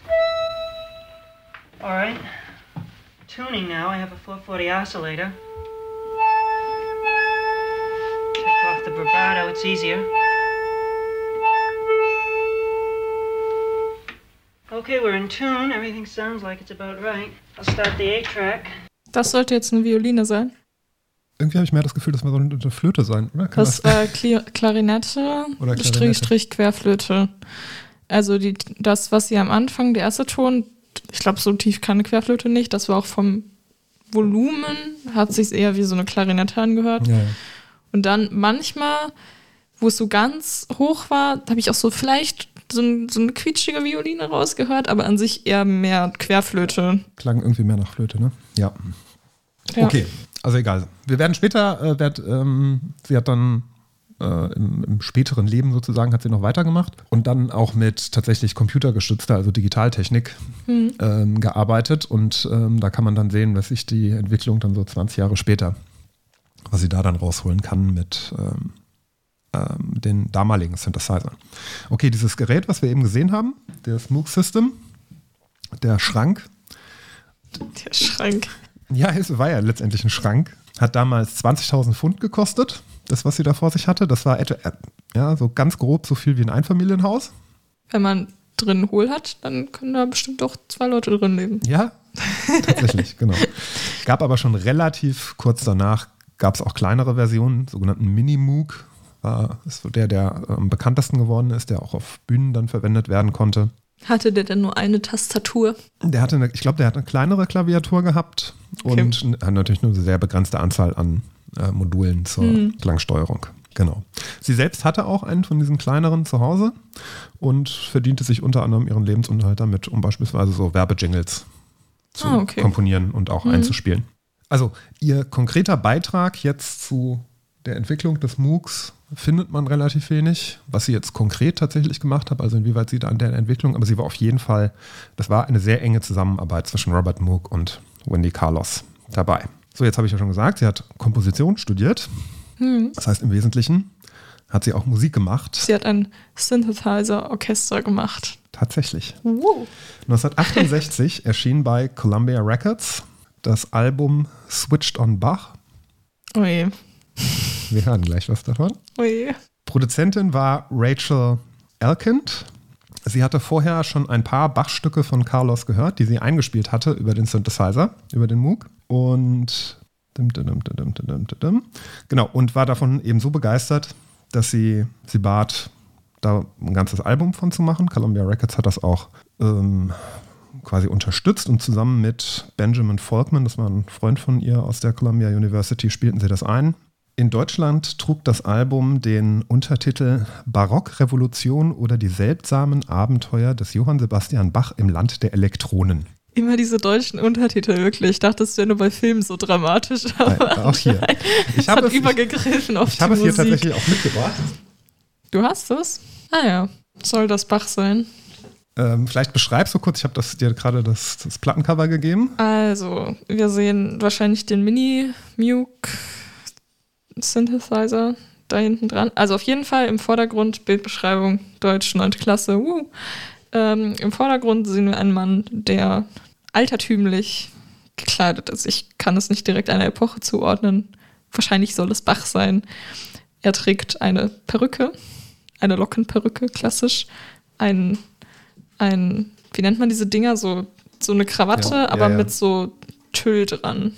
So, dass das so auch mehrere Schichten hat. Ich weiß nicht. Naja. Und ein, ein, ein blaues, langes, wie nennt man das? Jackett. Keine Ahnung. Und noch so eine Hose, die nur bis zu den Knien geht und so Schnallenschuhe. Naja. Hinter ihm, also er steht so vorne Mitte, bisschen rechts und er hat Kopfhörer in der Hand. Hinter ihm, quasi zentral im Hintergrund, steht eben dieser Mini-Muke-Synthesizer, würde ich, Ich weiß sagen. nicht, ob es der Minimoog ist, aber Es ist nur eine Tastatur. Daneben ist noch, also links daneben ist äh, noch ein altertümlicher Stuhl mit einer weißen Katze drauf, die aber wenig interessiert auf den Boden schaut. Ähm, dahinter hängt ein Bild und hinter Bach 2.0 ist noch ein alter Schrank. Also das Zimmer ist insgesamt sehr alt und also so wie man sich vorstellen würde von früher. Und steht aber dieses, dieser elektronische Halbschrank. Er ist ja nicht ganz so groß, er geht nur bis zur Mitte ungefähr. Ähm, genau. Und Bach 2.0 eben im Vordergrund. Er Genau. schaut leicht schl- schläfrig, auch nicht so richtig wach. Naja, vielleicht auch ein bisschen arrogant mit ange Mhm. angehobenen Augenbrauen, so. Ha. Vielleicht auch ein bisschen Stone, keine Ahnung. Äh, Also das ist tatsächlich schon die zweite Version des Covers. Die erste Version, mit der das war, war denn die erste. war sie überhaupt nicht zufrieden. Das war ein ähnliches. Mhm. Allerdings ähm, waren dort einige, sagen wir mal, Ungenauigkeiten. Beispielsweise war der Kopfhörer äh, in den Moog eingestöpselt. Allerdings nicht am Ausgang, sondern am Eingang vom Oszillator. Und äh, das ist was, was Ah, dann, interessant. das ist was so ein Naturwissenschaftler dann äh, Ja. so ein bisschen sauer aufstößt. Man sieht aber auch gar nicht, wo er eingestöpselt ist. Also Nee, das Kabel verschwindet mehr, hinter Bach 2.0. Genau, ja. Aber das ist dann so wie diese Werbefotos, wo dann irgendwelche Leute löten und dann den Lötkolben so an So den, vorne direkt. und das, so, hm. Deine Finger werden jetzt nicht mehr so ja. gut intakt. Genau, Ja, toll. genau. Switched on Bach, Trans Electronic Music Production Incorporated presents Switched on Bach. Man muss ja sagen- Electronic Performance of und so weiter. Als Cellospielerin bin ich natürlich ein Fan von Bach. Das heißt, ich werde jetzt sehr kritisch zuhören. Ja. Ähm, ist natürlich jetzt das Problem. Wir Hm. können nicht besonders, gerade die Audiostücke, können wir nicht besonders lange spielen. Das heißt, Weil, ich habe ein ja. paar Schnipsel, Copyright und so weiter. Aber ein paar Sachen werden wir so anhören. Mal gucken, was daraus wird. Die Produktion dauerte einige tausend Stunden, schreibt sie. Einige tausend. St- Einige tausend Stunden, also insgesamt äh, über einen Zeitraum über, über fünf Monate. Denn das Problem war damals, der Moog war monophon. Heißt, man konnte nur eine Note gleichzeitig spielen. Das heißt, Akkorde und sowas mussten gemacht werden, indem eine Note gespielt wird, danach die nächste Note, danach die nächste Note. Und das musste dann quasi geschnitten werden und übereinander gelegt werden im ähm, Achtspurrekorder waren das meistens damals, um dort dann ähm, die gleichzeitig abzuspielen. Also man konnte nicht gleichzeitig am äh, Moog selbst drei Töne gleichzeitig spielen. War auch sehr störanfällig. Man hat es eben in dem Video, was wir eben gehört haben, auch gehört. Sie musste das Ding erstmal stimmen am Anfang. Als sie, ähm, also ganz am Ende war das, da hat sie dann das Ding getuned. Also, ähm, das heißt, sie muss, und das musste häufig während des Spielens quasi. Also es hat sich innerhalb von Minuten teilweise aufgrund von Temperatur, keine Ahnung was, hat sich das Ding verstimmt. Das heißt, dann wurde ein A auf einmal zum B oder sowas und dann, ja, genau. Ähm, sie, sie, hat auch, sie schreibt auch selbst, sie hat, hat eine Homepage, dass sie vor der Aufnahme mit einem Hammer manchmal dagegen schlagen musste, um überhaupt den richtigen Ausgangspegel zu erhalten. Fühle ich. Ähm, ja, Einfach immer dagegen hauen und dann klappt es echt wieder. genau. Und wir hören jetzt mal ähm, einen Audiobeitrag darauf. Also auf dem Album sind äh, auch viele bekannte Stücke, brandenburgischen Konzerte, äh, wohltemperierte Klavier und ein Stück, das kennt man vielleicht. Oh je.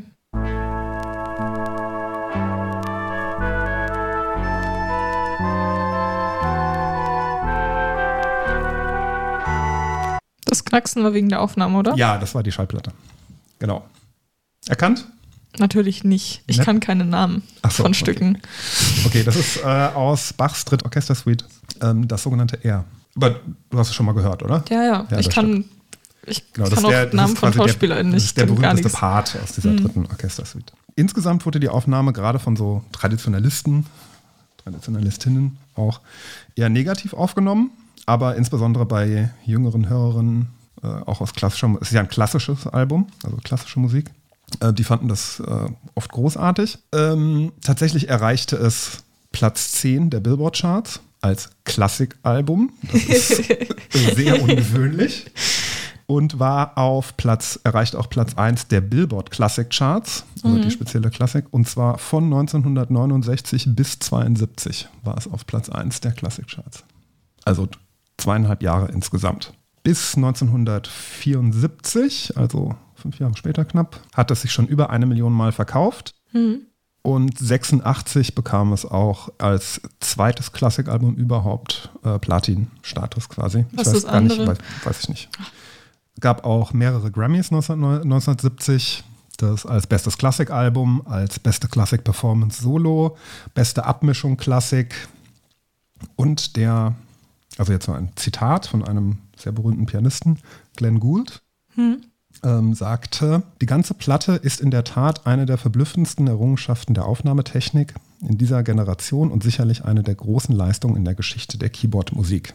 Was ein bisschen witzig ist, denn Gould wurde selbst oft vorgeworfen, dass er zu klinisch klingen würde, wie ein Moog. Och, In der Anfangsphase. Später ist er ja dann, ist er glaube ich ein bisschen variabler geworden. Er ist äh, nicht so alt geworden, ist schon lange tot. Okay, was ist noch interessant an dem Switch on Bach? Also eigentlich alles.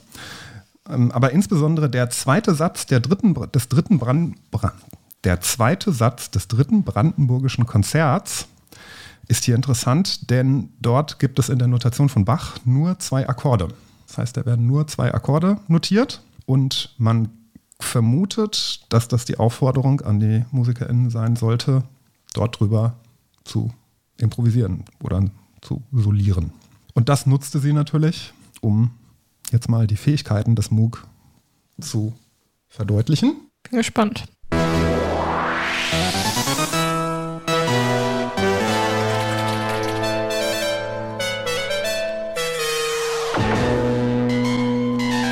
Ja, ja, ich bin ja ein riesiger Fan von Soundeffekten. Also wenn die in Filmen oder so, so äh, quasi fast schon komisch benutzt werden, finde ich das ja immer super. Ja. Ja, klingt doch cool, oder? Ja, gleich, ich bin ein bisschen zwiegespalten. Ich finde es gleichzeitig immer sehr cool, aber auch gleichzeitig teilweise sehr unangenehm zum Hören. Ja. Aber das weiß nicht. Das kann aber auch sein, weil wir hier gerade über Laptop-Lautsprecher hören. kann aber auch sein, dass einfach, ich bin geräuschempfindlich. Ja, aber es klingt äh, tatsächlich, es klingt jetzt ein bisschen schrill hier auf dem. Also in der Regel, wenn man es über die Anlage hört oder Kopfhörer, ist es ein bisschen besser. Okay. Äh, Zeit ihres Lebens wollte sie immer als Komponistin wahrgenommen werden. Also sie war, sie hat sich selbst auch als Komponistin gesehen. Ähm, und ihre Transidentität stand für sie im Prinzip nie im Vordergrund, wurde aber natürlich öffentlich dann irgendwann thematisiert. 1972, also vier Jahre nach Erscheinen des Albums, hatte sie eine geschlechtsangleichende Operation und änderte auch erst 1979 offiziell ihren Namen in Wendy Carlos. Also relativ spät. Und die erste Veröffentlichung, die sie unter dem Namen macht, also das Switched on Bach, war noch nicht als Wendy Carlos. Die erste Veröffentlichung in den 80ern war dann Switched on Brandenburgs, Brandenburgs, also brandenburgische Konzerte. Auch von Bach.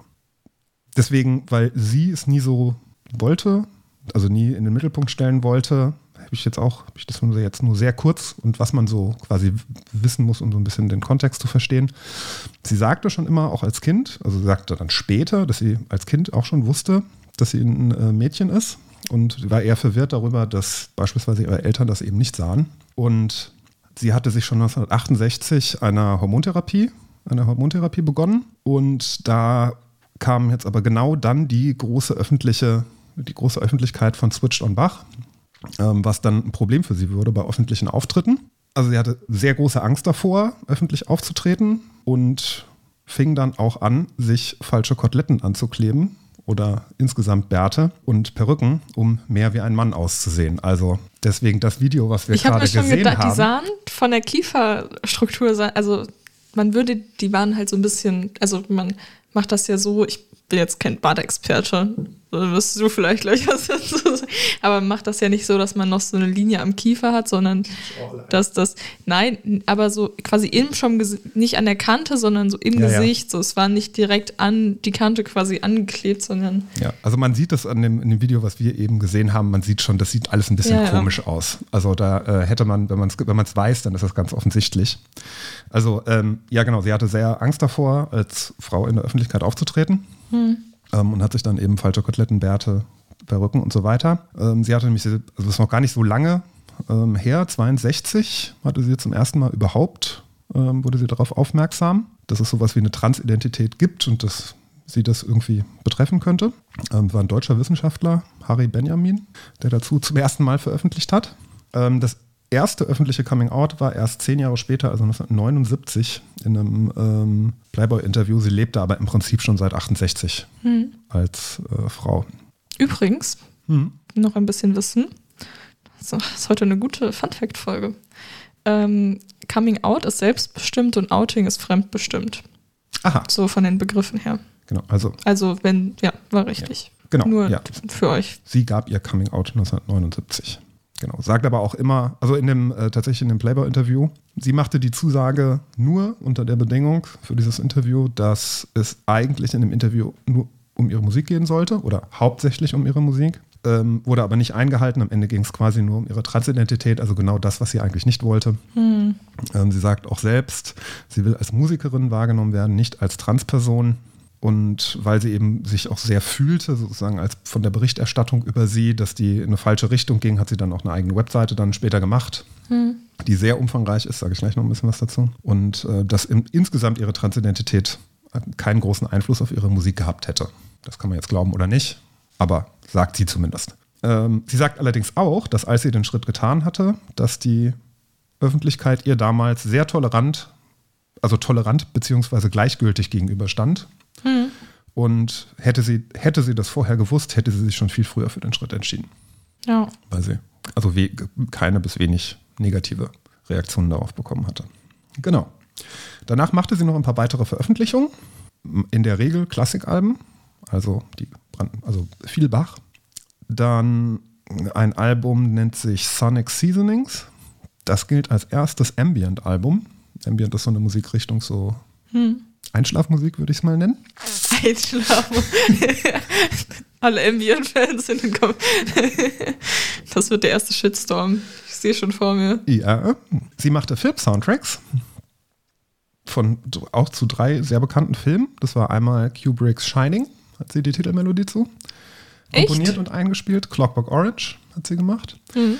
Und zu dem alten Disney-Film Tron. Das ist, Ah ja, den kenne ich auch. genau, hatte jetzt letztens eine Neuauflage. Hm. Ich habe beide geschaut, glaube ich. Genau, da hat sie den Soundtrack zu gemacht. Sehr cool. Gab noch Neuauflagen von Switched on Bach. Gab eine Zusammenarbeit mit Weird Al Yankovic. Hm. Sagt er dir was? Das ist so ein Komiker, Musiker, so ein satirischer Musiker. Vielleicht mal gehört, aber der Name sagt mir nichts. Ja. Genau. Ähm, das war eine so ein bisschen ironische Kindermusik-Interpretation von Peter und der Wolf. Oh, Peter und der Wolf haben immer im Orchester gespielt und ich habe teilweise immer noch Ohrwürmer davon. Das ist ganz schrecklich. Aber es hat auch Spaß gemacht, wobei der Wolf war ein bisschen scheiße, aber es war schon, war schon ganz, ganz gut. Genau. Dann arbeitete sie auch ganz, ganz viel, jetzt so ein bisschen tatsächlich Musiktheorie. Äh, also nur ganz wenig, ne? Ähm, weil ich da selbst nicht so. Was ist Ähm, eine Quinte? Ja, ja, ja, sie arbeitete ganz viel mit alternativen Stimmungen und anderen Tonsystemen. Und das eine Album ist beispielsweise Beauty and the Beast, heißt das. Da hat sie insgesamt vier verschiedene ähm, neue Tonleitern für entwickelt, die teilweise auch nicht, ähm, wie nennt sich das, Oktav, Harmonisch? oktavrein sind. Das heißt, nach einem Durchgang landet man nicht wieder bei der Oktave Ah, also beim Ausgangston. beim Ausgangston, sondern irgendwo anders. Ähm, teilweise eine mit 144 Zwischentönen zwischen einer Oktave. ja, das- eine Oktave ist es ja dann nicht mehr richtig, oder? Die Oktave, also die doppelte Frequenz. Also zwischen der Ursprungsfrequenz und der doppelten Frequenz sind 144 Ja, kleine Schritte. Bei ja. uns sind es halt zwölf. Sind Zwölf. zwölf Halbtonschritte. Okay. C, Cis, D, Dis. Ach, E, die alle F, mitgezählt, Fis, okay. G, Gis Ja. und so weiter. Genau, sonst haben wir zwölf Schritte. Sie hat dann 144 da reingepackt. Das, Warum gibt es 144? Das, die Quadratzahl von 12. Ich weiß es nicht. Das war nur ein Beispiel. Äh, Das hört sich für westlich geschulte Ohren ähm, alles immer so ein bisschen merkwürdig an, weil das natürlich keine, das sind halt andere, das sind so mikrotonale ähm, Experimente. Mhm. Hast du die da auch noch gemacht einen werden. Clip? Ja, natürlich habe ich dazu einen Clip, den hören wir jetzt. Ha, als ob es abgesprochen wäre. ist es nicht.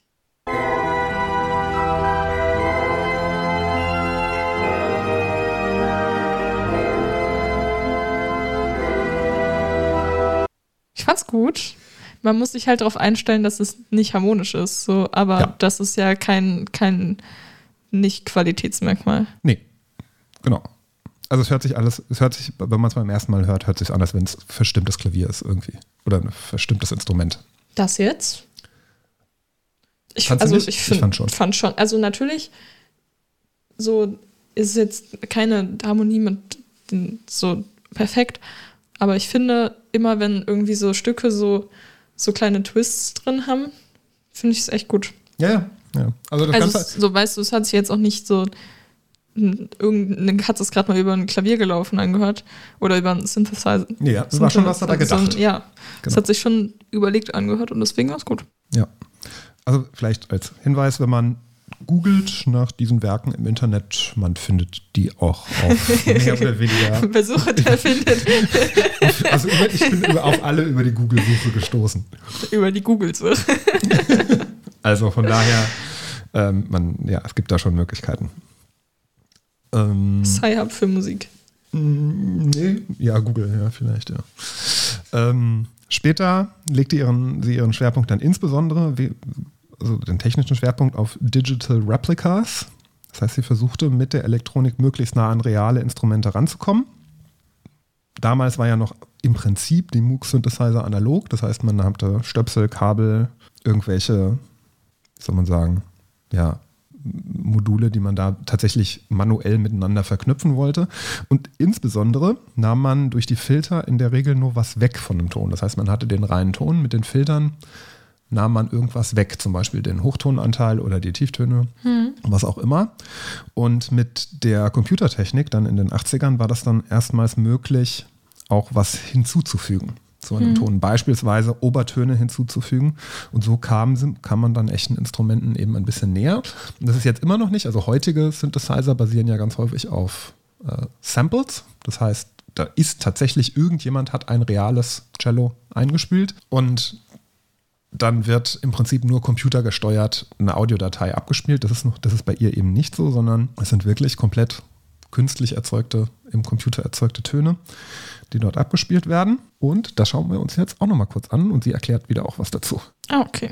Also sie macht, äh, sie versucht jetzt, ich weiß gar nicht, ob sie es sagt, ein Xylophon äh, zu imitieren. The Moog was revolutionary, but as it generated many tones together with little control, its sounds were crude.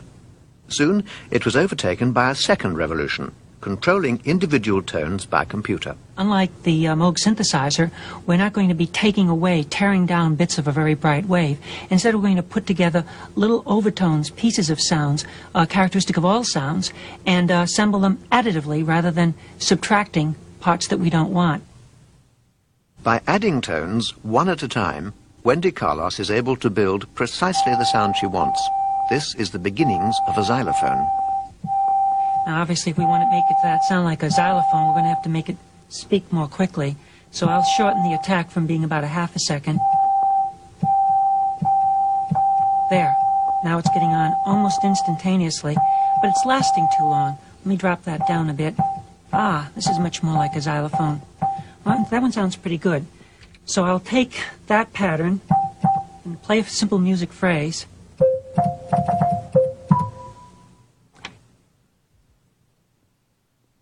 Now she specifies three more pure tones in the proportion she already knows a real xylophone produces. Also sie fügt da gerade über, äh, Obertöne hinzu, den äh, jeweiligen. Now I'll put in all four of them. Now this is something that's very close to being a replica of a xylophone, but there's an element that's missing, and that is the hammer noise that you get with a real instrument when the mallet impacts against the wood. For this final touch, she adds an electronic shake to each sound component.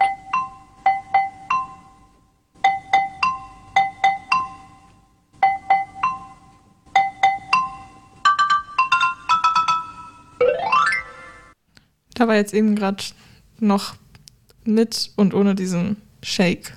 Hat's, da hat man, wurde unten eingeblendet. Ganz am Ende, ne? Ja. Also der quasi das Hört, man Ansch- hört auch den Unterschied. Also Ja, ganz, also dieses Anschlagsgeräusch quasi des Mhm.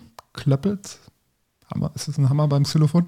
habe ich Xylophon gespielt. Also quasi das, Ich, ich überlege immer noch, ob es beim Cello ein Dorn oder Stachel heißt. Also ähm, ja, also hier kann man, glaube ich, auch ganz gut diese, ähm, dieses Attack, Decay und so weiter erkennen. Das Mhm. heißt, es gibt diesen kleinen Moment, wo das, wo tatsächlich das Holz auf, die, auf das Xylophon draufschlägt. Ja. Das ist ein separater Ton, der anders ist als das, was danach kommt. Und das konnte sie jetzt eben deutlich äh, besser nochmal anpassen. Sie arbeitet in dem, in dem Video, was man gesehen hat, von BBC Two ist das, ähm, arbeitete sie in ihrem New Yorker Haus in den 80ern. Ähm, also ganz eindeutig ist sie jetzt als Frau zu lesen. Also das konnte man, glaube ich. Also im Vergleich zum ersten Video, wo sie noch mit falschen ja, ja, sie Koteletten und hatte Anzug. längere Haare, Rock. Genau, Ja. genau. Sie sitzt da in ihrem Haus. In New York war das. Da hat sie auch das meiste komponiert dann in der äh, Zwischenzeit. Und tatsächlich hat sie um ihr Haus herum einen Faradayschen Käfig gebaut, um, um White Noise aus der Umgebung äh, rauszuhalten. Das heißt, um das elektrische Rauschen in den Schaltungen möglichst klein zu halten. Also sie hat das komplette Haus in den. Faradayschen Käfig eingepackt. Ja, gut. Ja. In den 2000ern zog sie sich dann aus der Öffentlichkeit zurück. Seitdem macht sie nicht mehr, in dem Sinne nichts mehr öffentlich. Welchen Einfluss hat sie gehabt? Also natürlich ganz klar auf die Popmusik. Erste Bands wie Kraftwerk beispielsweise und viele spätere. Also elektronische Musik wäre quasi ohne ihre Erfindung und ohne vor allem den ähm, äh, Moog-Synthesizer äh, kaum denkbar gewesen. Ähm, aber auch in der Klassik hat es ja eine gewisse Tradition mittlerweile. Also, weiß nicht, du kennst, kennst du Thomas Wilbrand? Electric V? Ja, das ist die vier Jahreszeiten, also Electric V für Vivaldi. Ähm, ganz wesentlich mit ähm, elektronischen Komponenten auch angereichert. Ähm, dann gibt es noch eine andere Musikerin, die auch so in die gleiche Kategorie Pionierin der elektronischen Musik äh, Zeit, auch zeitlich, die ist 1937 geboren, allerdings Britin in Coventry. Delia Derbyshire, Derbyshire, bin ich. Kurios, hat auch Musik und Mathematik studiert. Wow, Irgendwie es scheint- ist fast so, als ob Mathematik und Musik irgendwie zusammenhängen teilweise. Wer hätte das gedacht? Genau, auch sie ähm, arbeitete für die BBC. Interp nee, nicht auch. Sie arbeitete für die BBC, interpretierte und komponierte dort Stücke. Unter anderem hat sie die Titelmusik für Doctor Who, für die alte, ganz alte Doctor Who-Serie. Habe ich gestern lustigerweise drüber geredet und habe ich nicht gesehen. Die ganz alte habe ich tatsächlich auch nicht gesehen. Aber Also ich, habe auch generell tatsächlich- nicht Doctor Who geschaut. Ja, bin, ich bin auch kein großer Doctor Who-Fan. Ich finde es ein bisschen, na egal. Ähm, aber das hat sie gemacht. Sie wird unter anderem die Godmother of Electronic Dance Music genannt. Wusste ich auch nicht. Und eine Aufnahme von ihr, jetzt gehen wir mal hier diese Delia Derbyshire, ist auch in dem Film Into the Void zu hören. Enter the Void? Oder Into the Void heißt der, oder? dieser, Ist der nicht Into the Void? Heißt der Enter the Void? der, den ich nicht gut fand? Du fandst den nicht so gut, ne? Enter the Void. Enter heißt the. Void? Ah. 100 Pro. Also ist in dem Film Enter the Void äh, Gaspar Noé. Ja. Äh, der Film ist ein Drogenrausch, kann man glaube ich so zusammenfassen. ja. Wir hören es mal ganz kurz, quasi eine andere Interpretation eines Stückes, was wir schon gehört haben.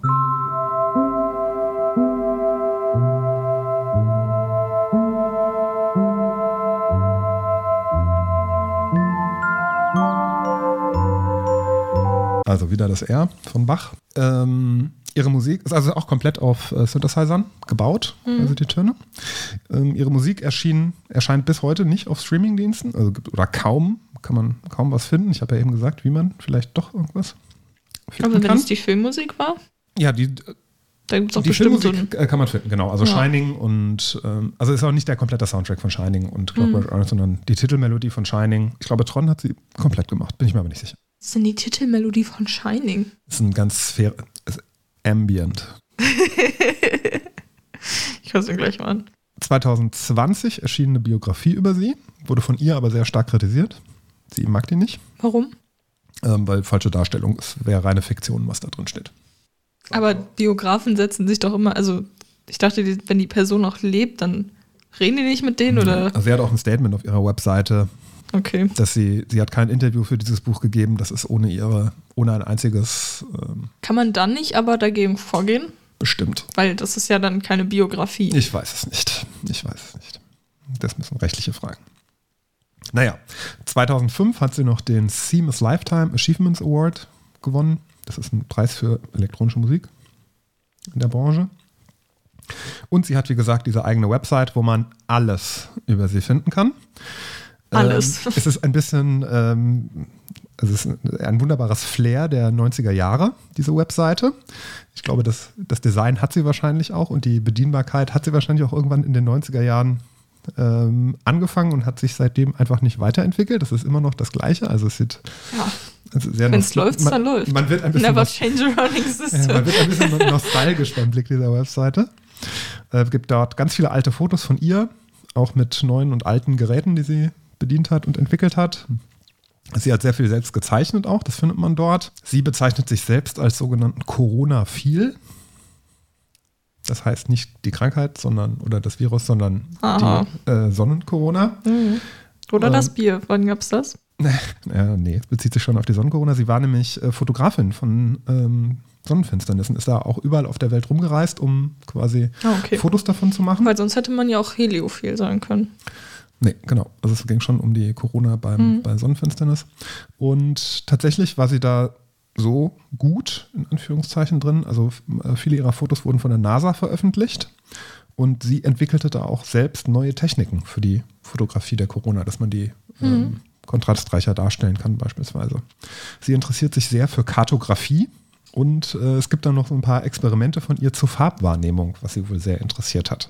All das auf der Webseite wendycarlos.com. Das ist, glaube ich, einfach. Farbwahrnehmung ist aber wirklich interessant. Genau. Und das war Wendy Carlos. Keine Clips mehr. Ach, enttäuschend. Ich hätte jetzt noch eine halbe Stunde weitermachen können. Also. ja. Die Wissenschaftlerin mit den meisten Musikpreisen. Wissen wir nicht. Vielleicht Naja, kommt, gut, vielleicht wie kommt hoch ist die. Wahrscheinlichkeit? Also drei Emmys ist schon ganz gut, glaube ich. Hm. Äh, Emmys sage ich schon. Gram äh, Grammys. Gibt es noch irgend... Na, Brian May hat wahrscheinlich erstens mehr Alben verkauft. Ach so, we weiblich. Okay, Ja. Jetzt wisst ihr, wie ein. Was, wie ein Synthesizer funktioniert ja. Das wissen auch nicht alle Leute. und wer ihn erfunden hat. Mehr Ja, oder weniger. mehr oder Zumindest weniger. sehr stark mitentwickelt hat. Ja. Okay, Dann. dann aktuell gibt es nichts mehr. University gibt's auch nichts. University ich habe gibt's auch nichts. meine Sachen nicht nachgeholt über die Ferien. Hätte das gedacht. Hm. Hm. Ich habe ja noch zwei Tage. Warte, heute ist Freitag, ja. Ich habe noch zwei Tage. Dann würde ich sagen, äh, heute ist Samstag übrigens. Heute ist Samstag? Stimmt. Dann habe ich noch einen Tag.